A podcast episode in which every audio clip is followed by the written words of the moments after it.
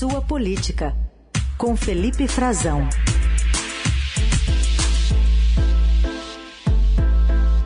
Tudo bem, Frazão? Bom dia. Oi, Carol. Bom dia para você. Bom dia, Heisen. Bom dia, Bom dia. nossos ouvintes. Bom, Frazão, queríamos te ouvir sobre essa terceira via. Como é que se comporta especialmente o MDB nessa decisão que tem aí data marcada para sair até 18 de maio, mas quem sabe antes disso a gente já não tenha a festa acabada ali, né? Nas, nas conversas, enfim, no, nos prognósticos, pensando nas eleições de outubro e um candidato, né, que possa representar a corrida ao Palácio do Planalto. Você tem razão, Carol. Já está na hora da gente olhar para esse encontro, essa reunião da terceira via e para o destino, para o futuro desses países, desses partidos, mais separadamente do que em conjunto. Né? Eu trouxe esse assunto hoje porque essa decisão tem, a partir de hoje, 15 dias para ser tomada. Né? É, pelo menos essa era a promessa desses partidos. Só que os partidos que estão buscando ter um candidato próprio, desde que anunciaram essa data, é, muito mais, ficou muito mais nítido, né? Divisões entre eles, né? E, e internamente em cada um desses partidos também do que um, uma série de é, características que os uniria. Uma coisa que é comum a alguns deles, por exemplo, o MDB, por exemplo, União Brasil, era a tentativa de equilibrar alas pró-Lula e contra Lula, ou seja, pró-Bolsonaro, dentro dessas legendas. E daí vem a intenção de lançar um candidato próprio. Isso era muito forte, muito evidente até março porque, para lembrar o nosso ouvinte, havia uma data-chave de troca de partidos, né? Os, aquela janela partidária, a gente chama de uma janela porque é um período, uma, um período de um mês ali em que os parlamentares que detêm mandato, notadamente os deputados federais e estaduais e distritais também aqui em Brasília, podem trocar de partido sem perder o mandato, sem perder a, a cadeira deles no parlamento sem nenhum tipo de punição, sem exigência de fidelidade ao partido pelo qual eles foram eleitos, justamente com vistas a tentar um novo mandato. Passado esse período e havia uma grande tensão, a gente viu o crescimento do União Brasil, viu o crescimento do PL, principalmente do partido do presidente Jair Bolsonaro. E agora as coisas começaram a tomar rumo ao longo de abril. Está claro, por exemplo, o que os nossos colegas, o Pedro Venceslau e a Bibiana Borba, mostram hoje no Estadão.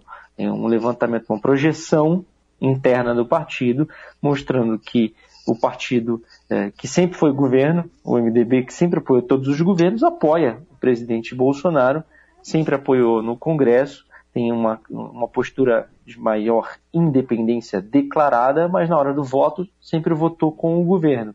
E tem muitos é, muitos parlamentares, muitos caciques, né, dirigentes desse partido que se beneficiam da aliança com o governo.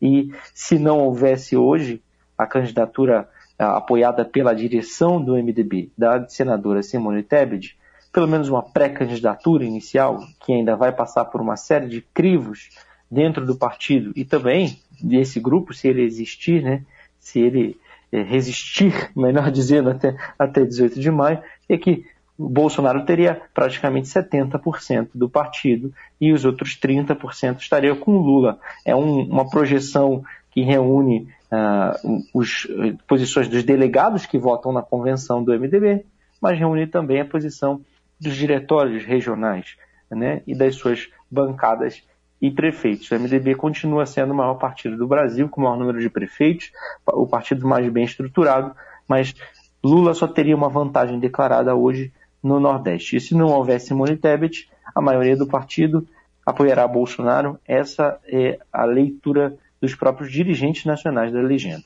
Bom, falamos do MDB e o PSD. Está pendendo para que lado, hein, Frazão? É curioso, Raíssa. O PSD é um caso bem curioso. O PSD também tem uma posição hoje muito dividida. Ele, ele, o partido, o Gilberto Kassab, presidente do partido, eh, não fez parte desses diálogos da terceira via preferiu, tentou inventar uma candidatura própria, né? Ele mesmo tentou convencer primeiro o presidente do Senado, Rodrigo Pacheco, depois é, tentou o ex-governador do Rio Grande do Sul, Eduardo Leite, mas fato é que ele não conseguiu viabilizar um candidato próprio do PSD nacional. Essa ainda seria a opção dele mesmo e da maior parte do PSD. Eu fiz um cálculo aqui com base no, nos levantamentos que o próprio Kassab tem em mãos, ele está rodando o país para conversar com os, os seus aliados, seus, os dirigentes do partido, e o destino do PSD também começa a ficar bem claro. Ele já consultou 11 diretórios nacionais no, nos estados, e desses 11, dois falam abertamente em apoiar Lula, que seria uma coligação agora, já no primeiro turno, na Bahia e no Amazonas. Um fala em apoiar Ciro Gomes, que tem a simpatia hoje do Rodrigo Pacheco, do presidente do Senado, tem dado declarações nesse sentido, e Ciro Gomes do PDT procura o PSD insistentemente.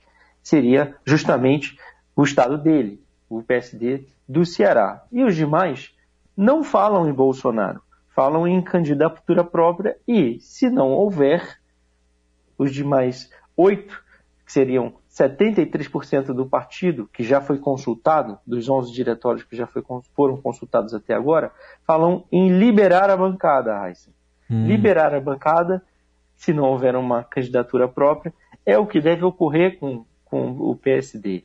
Liberar a bancada sinaliza, não é que não há, não há bolsonaristas declarados como há no MDB. Há vários no PSD. E eles agem para a liberação da bancada, sabendo que há uma resistência da própria direção nacional, um incômodo em apoiar o atual presidente abertamente. Isso é uma posição do Kassab. E eles pedem a liberação para cada um apoiar quem quiser. Mas a gente sabe que se há essa pressão é porque tem gente querendo apoiar o presidente e não é pouca gente. Pois é, então vamos, vamos ver a definição desses dois partidos no que é que vai dar é, e você acompanha. E eu te chamo a atenção dessa reportagem que o Felipe citou, especialmente sobre o MDB, que está aqui também em destaque hoje no portal essa apuração. Ó, tem alguém aqui para te cumprimentar. Ah, Na verdade não foi hoje, a gente vai atualizar aqui a. Atualizar aqui. Foi ontem, né? Foi ontem. Foi ontem. Foi ontem, é. Tá feia. Mas tá, tá valendo a Xuxa hoje, certo? Tá, vai, vale, vale pela semana toda. Vale pra sempre, né? ah. Vale sempre.